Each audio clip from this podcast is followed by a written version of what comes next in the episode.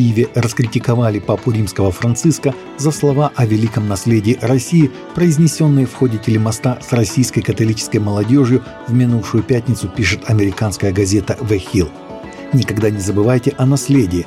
Вы наследники Великой России, Великой России святых, правителей, Большой России Петра I, Екатерины II, той империи великой просвещенной страны, большой культуры и большой человечности.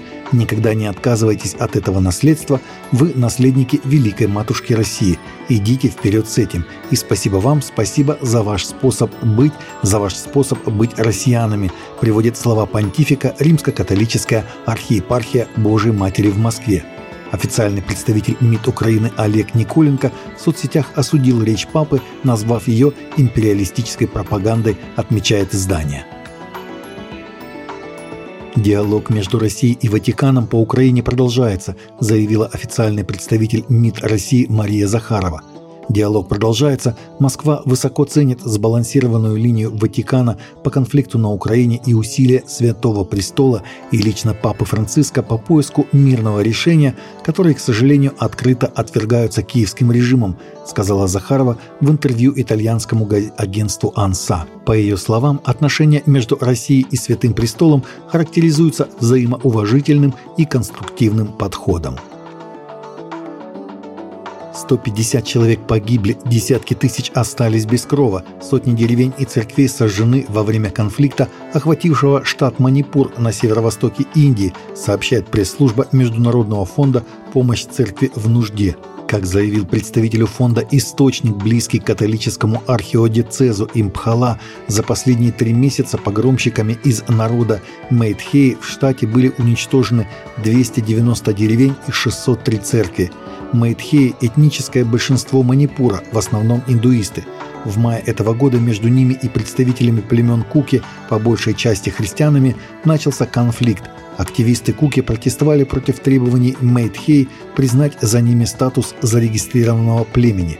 Между этническими группами давно назревал конфликт из-за прав владения сельскохозяйственного использования землей, подчеркнул источник Кирхи Ин Нот. Сотни людей приняли решение обратиться к Христу. Более 10 тысяч человек приняли участие в субботнем мероприятии в Лондоне, которое провела Евангелическая ассоциация Билли Грэма с участием евангелиста Франклина Грэма. Грэм – сын легендарного евангелиста Билли Грэма, занимающий пост президента BJEA, провел мероприятие в субботу в лондонском центре «Эксель». BJEA сотрудничала примерно с тысячу церквей, расположенных в районе Лондона – и десятки тысяч людей наблюдали за этим мероприятием в режиме онлайн. Мероприятие стало продолжением тура «God's Loves You», который Грэм начал в Великобритании в прошлом году, столкнувшись с некоторым противодействием. Перед выступлением Грэма было поклонение, которое возглавили исполнители современной христианской музыки Сиси Винанс, Майкл W. Смит и группа Newsboys. Мальдивы – одно из самых желанных мест для отдыха и одно из худших преследователей христиан в мире. «Голос мучеников» на протяжении двух лет транслирует ежедневные радиопередачи там. Эти христианские программы признаны одним из немногих успешных проектов по евангелизации в стране, известной туризмом, но не менее известной полным запретом на христианскую деятельность.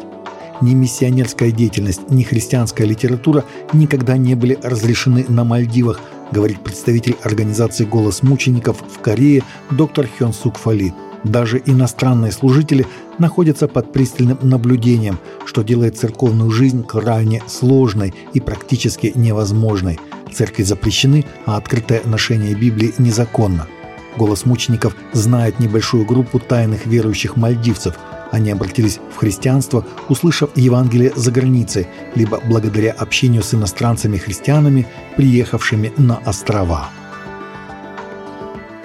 Таковы наши новости на сегодня. Новости взяты из открытых источников. Всегда молитесь о полученной информации и молитесь о страждущих.